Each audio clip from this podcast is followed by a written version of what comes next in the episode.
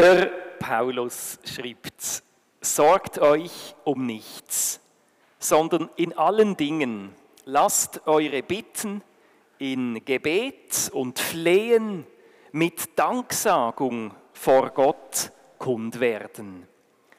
Amen.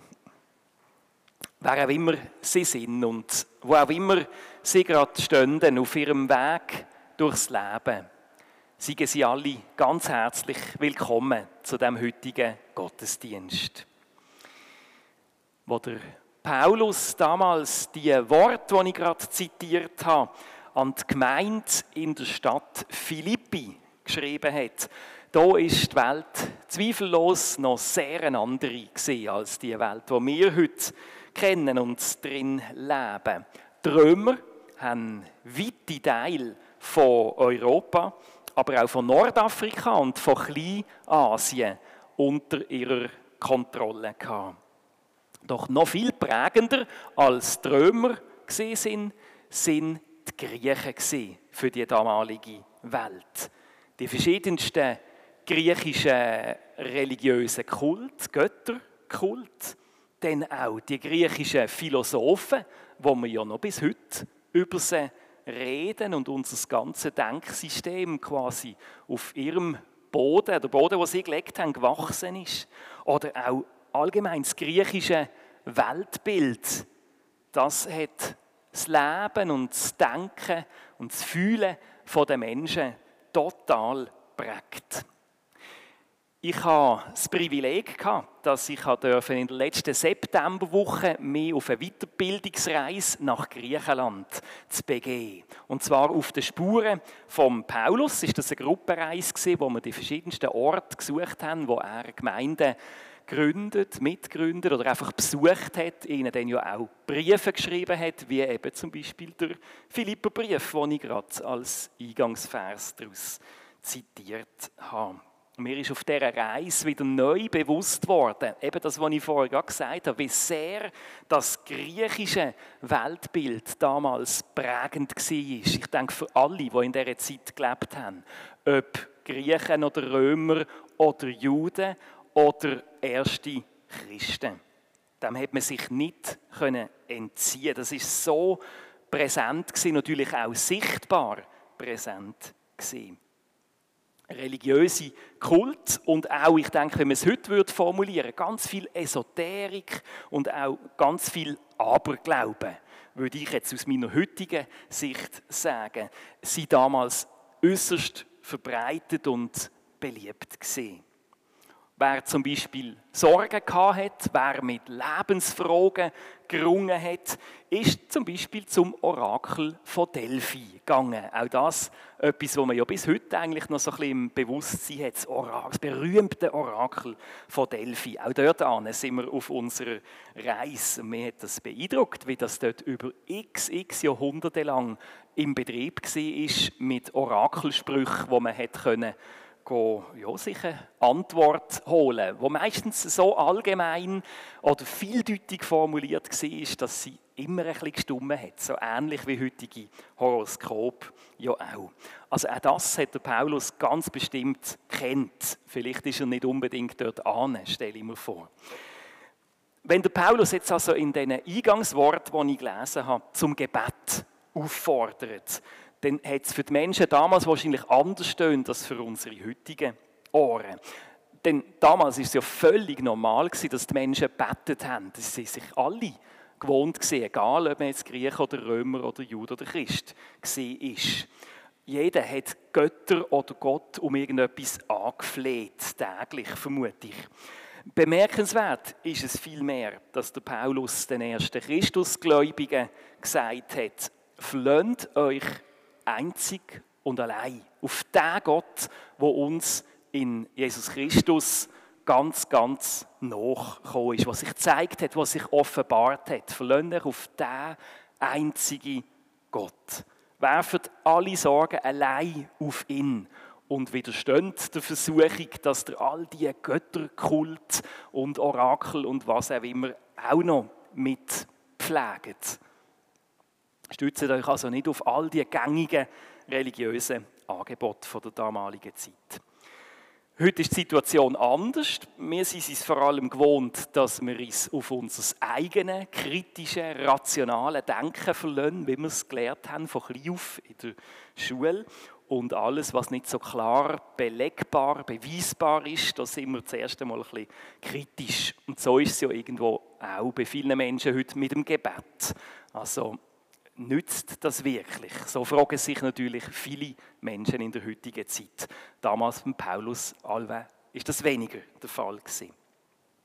Umso aktueller finde ich, bleibt das Thema trotz allem. Viele Leute pflegen auch trotz ähm, Zweifel oder Kritik das Gebet regelmäßig. Das weiß man aus Umfragen. Ich finde es ein total spannendes Thema und habe mir darum überlegt, dass ich das Thema Gebet möchte ins Zentrum stellen von dem heutigen Gottesdienst. Und passend dazu würde ich Sie jetzt auch gerade einladen zum Gebet. Ich lade Sie ein, wenn Sie können und mögen, dazu aufzustehen.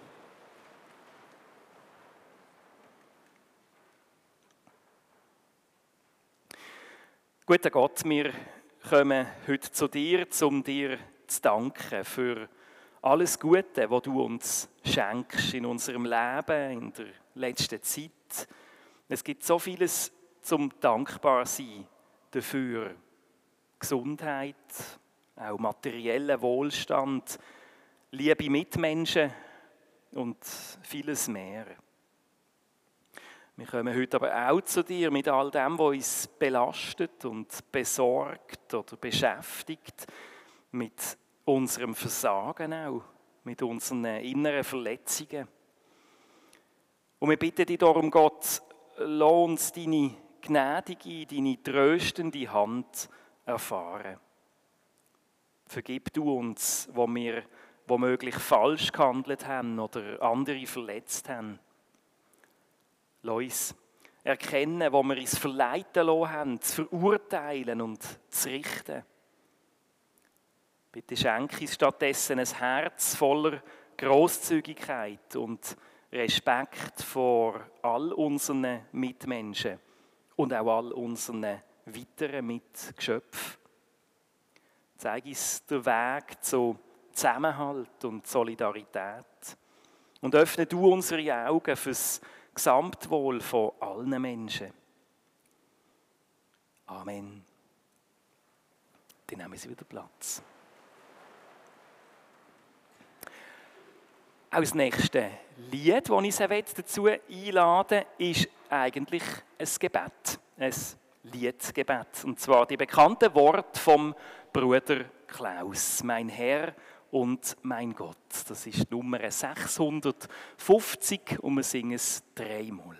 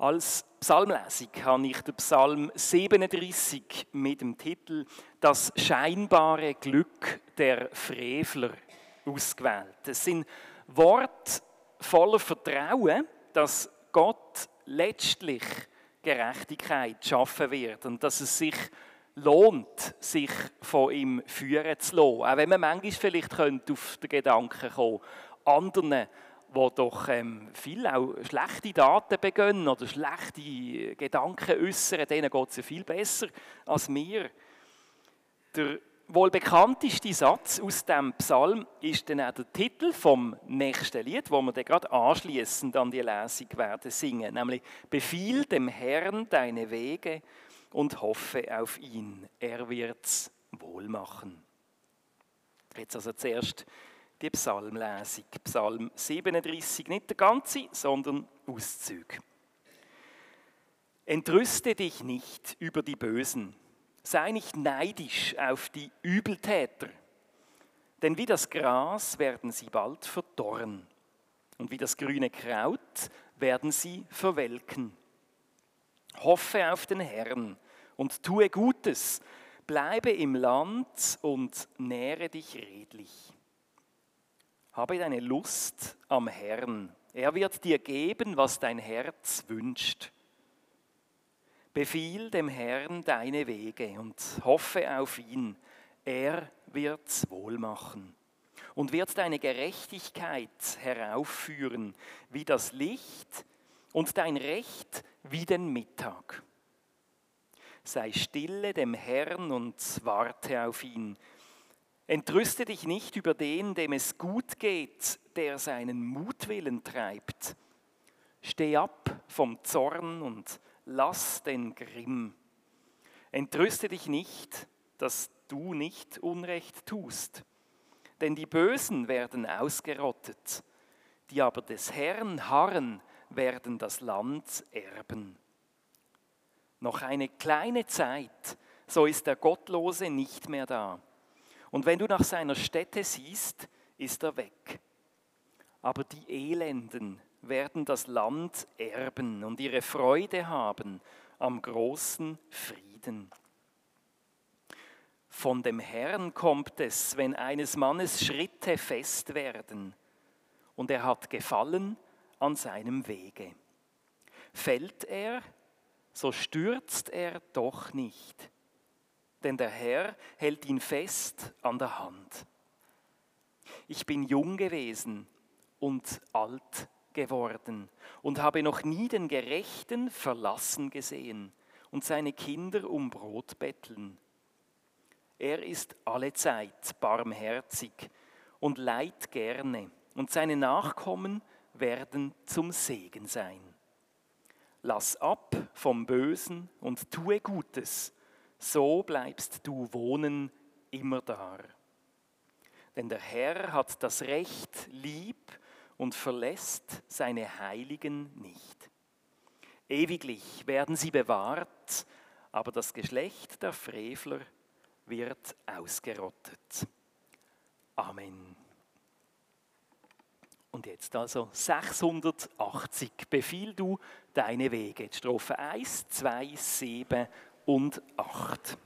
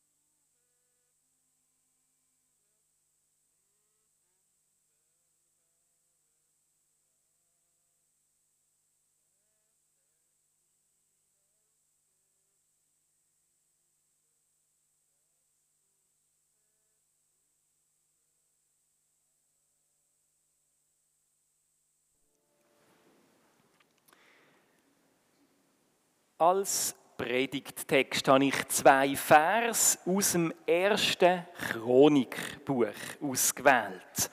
Und zwar heißt es dort in 1. Chronik Kapitel 4, Verse 9 und 10. Ein Mann namens Jabez war angesehener als seine Brüder. Und seine Mutter gab ihm den Namen Jabez und sagte, denn in Schmerzen habe ich ihn geboren. Und Jabez rief den Gott Israels an und sagte, dass du mich doch segnen und mein Gebiet erweitern mögest, und dass deine Hand mit mir sei und du mich vom Unglück fernhieltest, so dass kein Schmerz mich trifft. Und Gott ließ kommen, was er erbeten hatte. Liebe Gemeinde, ich muss gestehen, das Chronikbuch ist jetzt nicht gerade mein Lieblingsbuch von der Bibel. Vielleicht geht es Ihnen ja ähnlich. Das Buch ladet ja über weite Strecken eigentlich überhaupt nicht ein, um es einfach einmal so ein paar Seiten durchlesen am Stück. Denn es besteht aus ganz, ganz vielen Aufzählungen, einfach von Stammbäumen. Der hat den geboren und der hat dann die Kinder gehabt und so weiter. Generationen über Generationen sind hier seitenweise aufgelistet. Das Anliegen von diesem Buch, das wiederum ist ja dann sehr spannend, ist es nämlich die ganze Zeitspanne von Adam und Eva angefangen bis ans Ende vom babylonischen Exil in aller Kürze und doch irgendwo mit dem Anspruch auf Vollständigkeit darzustellen. Es handelt sich also eigentlich um eine Art Zusammenfassung oder Neuformulierung von dem, was bereits in den Büchern, die vorher stehen in der Bibel, beschrieben worden ist, nämlich die Bücher Samuel und Könige. Es hat aber natürlich schon auch Änderungen, Ergänzungen, Auslassungen. Es erscheint die ganze bekannte Geschichte aus dem Samuel- und Königsbücher erscheint nochmal in einem neuen Licht. Es wird nochmal wie neu deutet im Licht, so kann man natürlich vermuten, von den Ereignissen rund ums babylonische Exil, was sicher sehr, sehr einschneidend sind natürlich für das Volk Israel. Die Autoren vom Chronikbuch oder von den beiden Chronikbüchern wollen aufzeigen, Gott ist dann gnädig mit seinem Volk, wenn sie ein gutes Leben führen und wenn der Tempelkult in Jerusalem sorgfältig gepflegt wird. Und nachdem hat man sich ja dann auch zurückgesehnt, natürlich im babylonischen Exil. Wiederaufbau vom Tempel, Wiedereinführung vom Kult, das ist natürlich die große Hoffnungsvision in dieser Zeit in Babylon. Und mit jetzt also in diesen langen Aufzählungen von ewigen Stammbäumen, da findet sich einfach in zwei Vers eine ganz andere Textstelle, eine sehr spannende Textstelle, die völlig aus der Reihe tanzt. Zwei Vers über einen Mann namens Jabez. Ein Mann, der offenbar nicht nur angesehen war von seinem Umfeld, sondern auch gottesfürchtig. Vielleicht ist er ja auch wegen dem angesehen, wegen seiner Gottesfurcht. Ein Mann, so wird er uns geschildert, in diesen wenigen Worten, der für sein Heil betet hat und der von Gott erhört worden ist. Ein Mann also, der damit durchaus auch bis zu unseren heutigen Tagen eine grosse Inspirationsquelle sein oder ein Vorbild. Und dass das auch wirklich so ist, dass er ein Vorbild ist bis in die heutige Zeit, das zeigt der unglaubliche Erfolg, den ein kleines Büchlein hatte, das im Jahr 2000 in Amerika erschienen ist. Mit dem Titel Das Gebet des Jabets, Untertitel Durchbruch zu einem gesegneten Leben.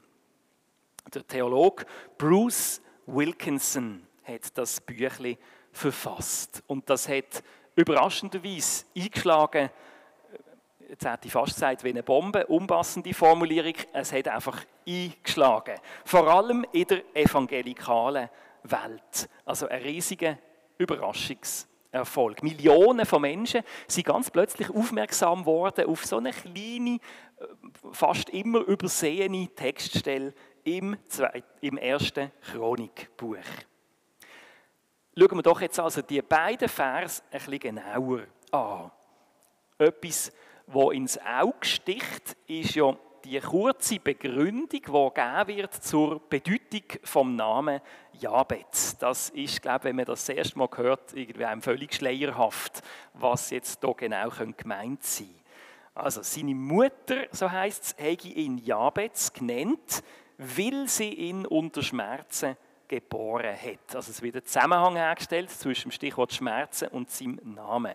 Und das ist offenbar effektive Anspielung auf das hebräische Wort von Schmerz, wo zwar nicht gleich ist wie der Name, das ist eben das Verwirrende, aber doch ähnlich tönt, zumindest in hebräischen Ohren.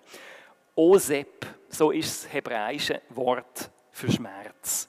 Wenn man jetzt die beiden Konsonanten vertuscht und dann vorne auch noch ein J vorne dran hängt, dann kommt man auf Jabez. Konsonanten sind ja im Hebräischen die, die wichtigen Bestandteile von jedem Wort. Die Vokale sind völlig unwichtig. Die werden nicht einmal geschrieben im heutigen Hebräisch. Also das ist sehr anders, als wir es uns gewohnt sind. Und von dem her, wenn man so überlegt, wenn man jetzt nur die Konsonanten anschaut, dann ist der Zusammenhang doch nachvollziehbar. Für uns auf den ersten Blick erscheint es ein bisschen konstruiert. Aber eben im Hebräischen geht es auf, dass das einen Zusammenhang hat, das Wort Schmerz und der Name Jabez. Ich habe noch im Kommentar von der Zürcher Bibel gelesen, dass, es, dass man könnte der Ansicht sein dass die beiden Konsonanten sogar absichtlich verdüstelt worden sind, damit es eben nicht eins zu eins das Wort ist für Schmerz. Nicht, dass das dann noch einen schlechten Einfluss könnte haben im Leben von dem Mensch mit dem Namen. Nicht, dass sich der Schmerz dann effektiv in seinem Leben quasi so zeigt. Auch das vielleicht für uns wieder ein, ein überraschender Gedanke, aber damals ist das auf jeden Fall so gewesen, dass der Name noch eine viel größere Rolle gespielt hat. Also der Sinn, die Bedeutung vom Namen. Man ist davon ausgegangen, dass sich die Bedeutung vom Namen direkt im Leben von der Person entfaltet, dass das eine Wirkung hat. Und so ist es ja dann auch gekommen, wie es der Kommentar von der Zürcher Bibel sagt. Sein Leben ist eben nicht von Schmerz prägt gewesen. So beschreiben es die beiden Bibelvers. Sein Leben ist offenbar gesegnet gewesen, auffällig gesegnet und darum auch sein Ansehen vermutlich hoch bei seinen Mitmenschen. Gott hat Unheil und Schmerz von seinem Leben ferngehalten. So heißt es im Text. Das wird in ganz wenigen Worten begründet oder in einen Zusammenhang gestellt mit diesen Gebetsworten, die ich an dieser Stelle nochmal lesen will. Dass du mich doch segnen und mein Gebiet erweitern mögest und dass deine Hand mit mir sei und du mich vom Unglück fernhieltest, sodass kein Schmerz mich trifft. Definitiv auch in heutiger Zeit wunderschöne Gebetsworte, wo ich vermute, dass alle unter uns da können mit einstimmen in das so formulierte Gebet. Für die Autoren vom Chronikbuch ist klar, Gott hat das Gebet im Fall vom Jabez erhört. Der Erfolg in seinem Leben, dass er auch verschont bleibt vor Schmerz und Unheil, das ist die Folge von seinem Gebet. Ob das damals alle Menschen wirklich genau so gesehen haben und unkritisch, dass er so eins zu eins angeschaut hat, das würde mich jetzt noch interessieren persönlich, können wir aber natürlich nicht mehr herausfinden mit so viel Abstand zu damals. Was aber mir klar dunkt, in der heutigen Zeit stoßen solche Aussagen dann doch auch auf einen gewissen kritischen Widerstand, auch bei mir selber. Nicht, dass ich zweifle generell an der ähm, Sinnhaftigkeit von einem Gebet. Ich glaube durchaus an Gebetserhörung. Und doch irgendwo leuchten gewisse orange Lämpchen auf, wenn ich das so höre, dass bei ihm das wirklich jetzt einfach von A bis Z geklappt hat, das Gebet und seine Gebetsworte zu 100% erfüllt worden sind. Ähm, eine Frage, die mir zum Beispiel auftaucht, Ihnen ja vielleicht auch, was ist denn mit all diesen Menschen, die doch auch täglich inbrünstig beten und Gott um etwas anflehen und es wird über Jahre aus nicht erhört? Und die Frage auch, ist es nicht fast doch eher häufiger und der Regelfall, dass unsere Gebete nicht erhört werden, weder dass sie eben einmal erhört sind? Manchmal oder ganz oft kommt es doch dann im Leben eben gleich anders, als wir es uns erhoffen, als wir vielleicht unzählige Mal im Gebet formulieren und Jahre später merken wir, hm, eigentlich ist es so eben auch gut gewesen, wie es dann schließlich gekommen ist. Anders zwar, als wir gemeint haben, aber auch gut. Ganz ähnliche Gedanken finden sich ja auch im Psalm 37, den ich vorher gelesen habe, wo sich fragt, warum Gott es eigentlich schlechten Menschen, auch da muss man vorsichtig sein, natürlich mit beurteilen, oft besser als gute Menschen. Und überhaupt, und das ist glaube ich meine grösste Frage bei all dem, ein Leben ohne Unglück und Schmerz, wie das am Jabez hier zugeschrieben wird, ist das denn wirklich möglich? Gehört es nicht per se zu jedem Leben dazu, dass man auch einmal Unglück erlebt, dass man auch einmal Schmerz erlebt. Ich weiß nicht, ich kann mir vorstellen, die Millionen von Lesern, begeisterten Leser von dem Büchlein von Bruce Wilkinson, die haben das vielleicht nicht allzu kritisch gesehen, so wie ich es jetzt gerade formuliert habe, sondern sie sind vielmehr beflügelt gesehen vom Gedanken, dass mit Hilfe von diesen Gebetswort vom Jabez auch heute, auch für sie, für jeden Einzelnen, der Durchbruch zu einem gesegneten und erfolgreichen Leben klingt, wie auch der Untertitel verspricht.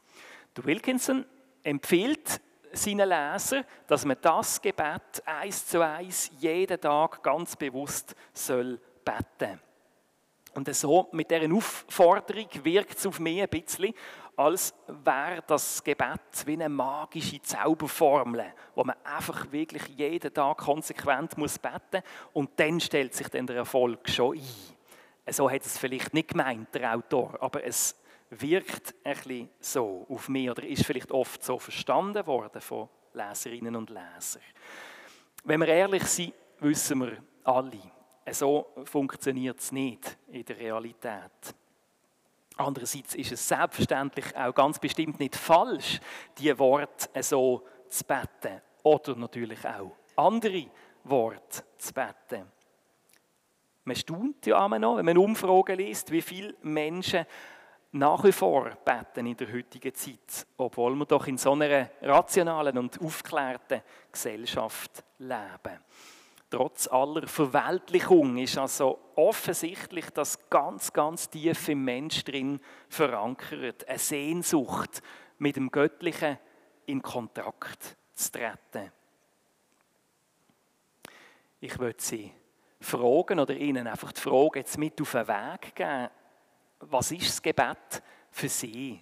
Was bedeutet es Ihnen? Und auch was sind die Hoffnungen, die Erwartungen, die Vorstellungen, wo sie haben über die Wirkung vom Gebet. Wo würde sie sich positionieren? Ich würde ganz schnell zwei so gegensätzliche Pole formulieren, wo ich vermute, dass wir alle irgendwo zwischen diesen beiden Polen uns befinden, wo meiner Meinung nach denkbar sind.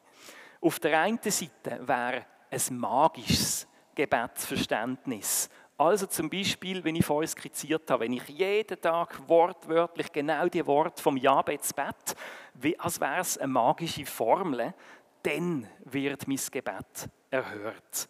Das wäre so wie das eine Extrem, das ich auch sagen dazu. Das entspricht so nicht der heutigen reformierten Theologie. Und auf der anderen Seite wäre dann eine andere mögliche Extremeinstellung, dass man sagt, ja, also Gott gibt es, er hört mein Gebet, er ist empathisch, er, er lässt da schon zu, aber ändern kann er nicht, vielleicht auch will er nicht er wird nichts ändern. Es nützt nichts. Also er lässt mir zwar zu, ich darf durchaus etwas abladen bei ihm, aber er, ich muss mir selber helfen. Er, er greift da nicht ein. Also das wäre so wie die andere Extremvariante, die glaube ich auch in dieser extremen Form so nicht unserer heutigen reformierten Theologie entspricht. So einen ganz machtlosen Gott. Und jetzt denke ich, wir sind wohl alle irgendwo dazwischen, zwischen diesen beiden Polen. Nehmen Sie doch die Frage mit auf den Weg in die nächste Woche. Vielleicht haben Sie eine Gelegenheit, beim Kaffee nachher sogar noch darüber äh, sich auszutauschen.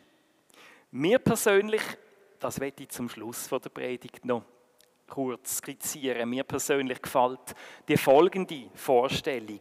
Ich gehe davon aus, dass Gott Liebe ist. So steht es ja wortwörtlich auch in der Bibel. Gott ist Liebe und folglich will die Liebe überall wirken, will sich entfalten.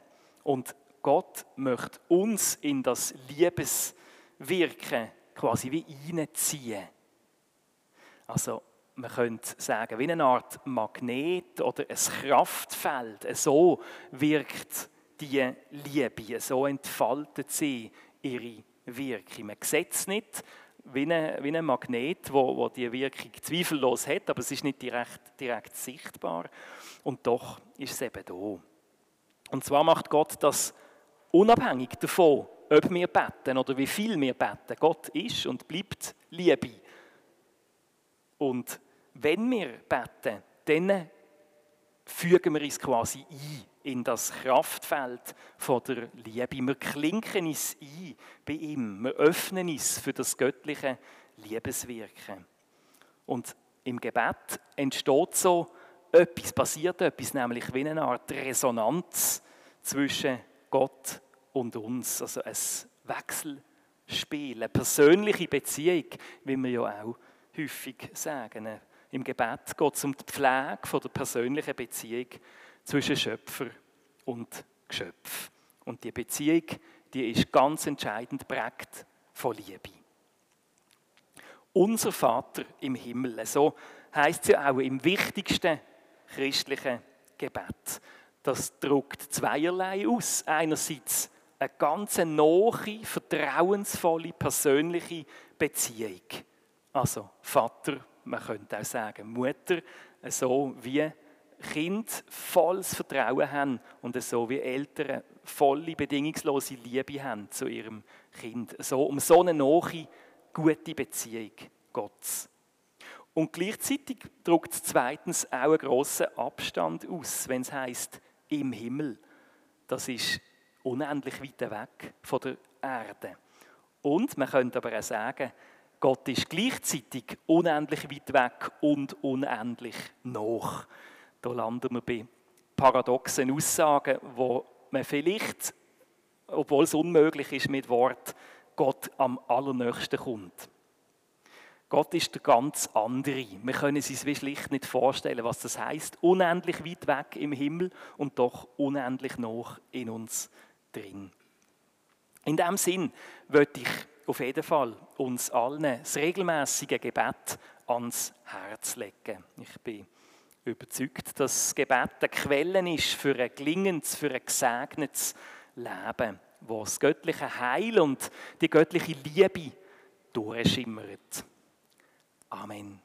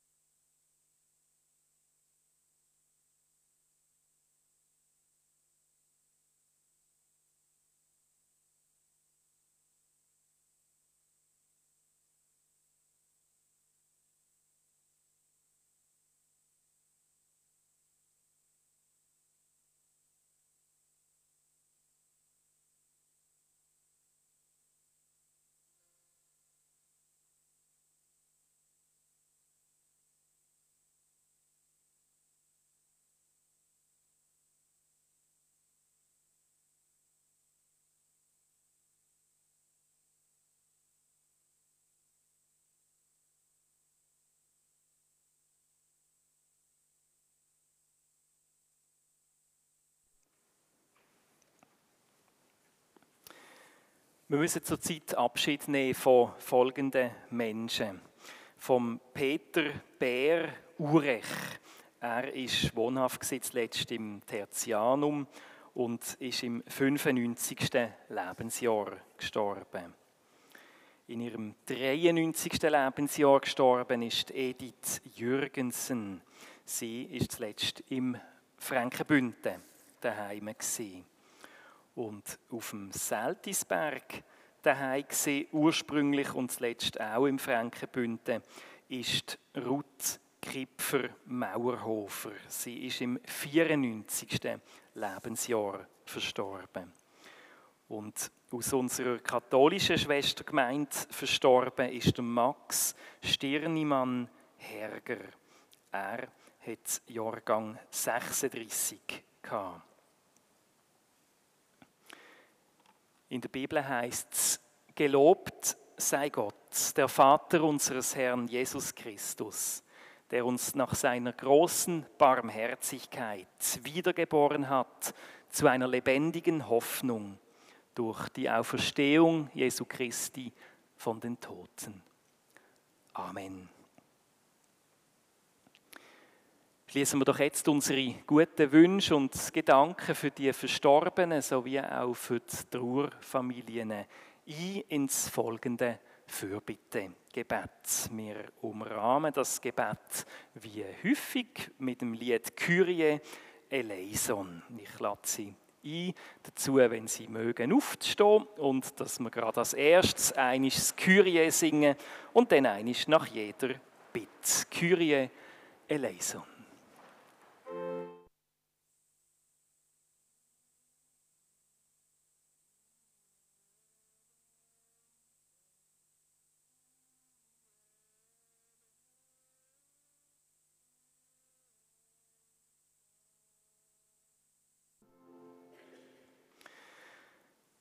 Lebendiger Gott, in dem Wort vom Jabez bitten wir dich, sieg du mit deiner Hand bei uns. Halt Unglück von uns fern und verschon uns von Schmerz und von Leid. Und wir bitten dich auch, hilf uns, den Weg einzuschlagen zu Solidarität statt Konkurrenzdenken, zum Teilen statt zum Horten und zum Gemeinwohl statt Egoismus. Gott, wir bitten dich.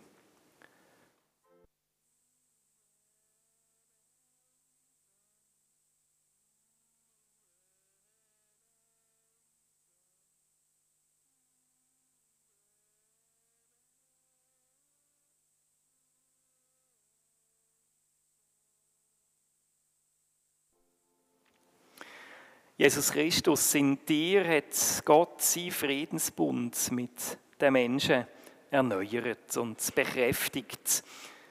Und wir bitten dich darum, schenke uns immer wieder neu dein Heil und dein Frieden.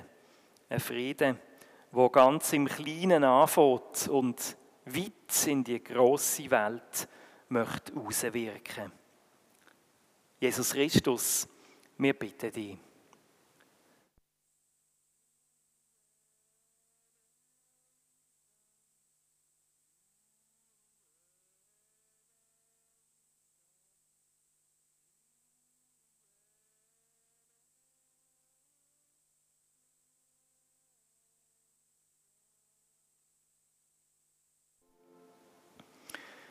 Geheimnisvoller Gott, oft fällt es schwer, die Spuren von deiner Liebe zu entdecken. In einer Welt, wo von so viel Unheil und Not überschattet wird. Wir bitten dich darum, schenk du all diesen Menschen ganz besonders deine Kraft, die sich in schwierigen Lebenslagen befinden. Und auch all diesen Menschen, die sich gegen Leiden und gegen Ungerechtigkeit einsetzen. Gott, wir bitten dich.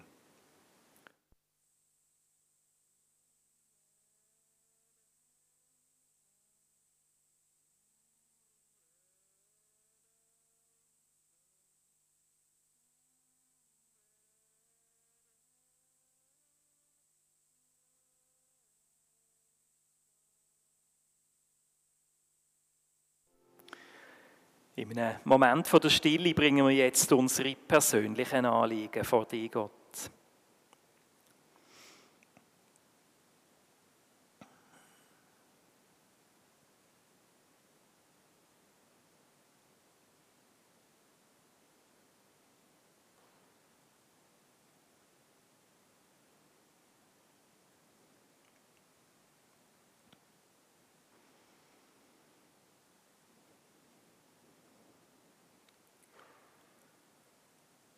Gemeinsam beten wir, unser Vater im Himmel, geheiligt werde dein Name, dein Reich komme, dein Wille geschehe, wie im Himmel so auf Erden.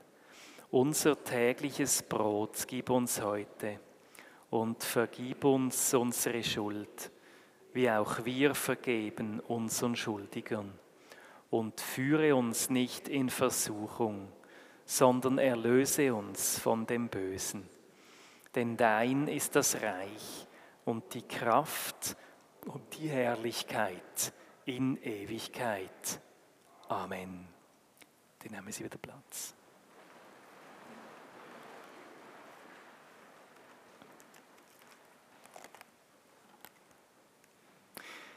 Ich komme zu den Mitteilungen. Zuerst zur Kollekte. Die ist heute für die Basler Lepra-Hilfe bestimmt. Das ist eine Organisation, die es seit rund 30 Jahren gibt. In Basel daheim, aber im Einsatz in Indien im Kampf gegen die Krankheit, wo man manchmal vielleicht denkt, das gibt es ja gar nicht, das ist ausgerottet, aber in Teilen der Welt, eben zum Beispiel in Indien, ist das noch absolut ein Thema. Und ich kann Ihnen darum die Kollekte ganz herzlich ähm, empfehlen und danke Ihnen für eine großzügige Unterstützung. Heute und an den kommenden Tagen findet ganz viel statt in unserer Kirchengemeinde. Und zwar ist heute am 6. hier in der Kirche oben 4 von der Pfarrerin Ulrike Bittner und ihrem Team. Die Heilig am Deich Bethesda steht heute im Zentrum. Dann ist morgen Singen mit den Kleinen am Morgen.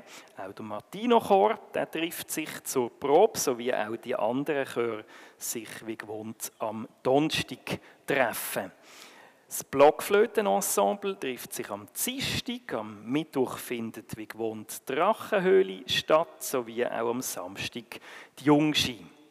Auch das Krabbelmüsli findet zur gewohnten Zeit am Donnerstagmorgen statt. Und am Freitag oben um halb sieben ist hier in der Kille Ör Mystik. Und am Samstag oben, am 6. ebenfalls hier in der Kille, vorne im Chorraum, ist Jugendgottesdienst Northern Light. Mir bleibt jetzt an dieser Stelle noch die herzliche Einladung, nachher noch ein bisschen zusammenzusitzen, gemütlich, bei Kaffee oder Tee oder einem anderen Getränk und sich noch ein bisschen auszutauschen. Herzlichen Dank auch der heutigen Wirtin fürs Gastgeber sein.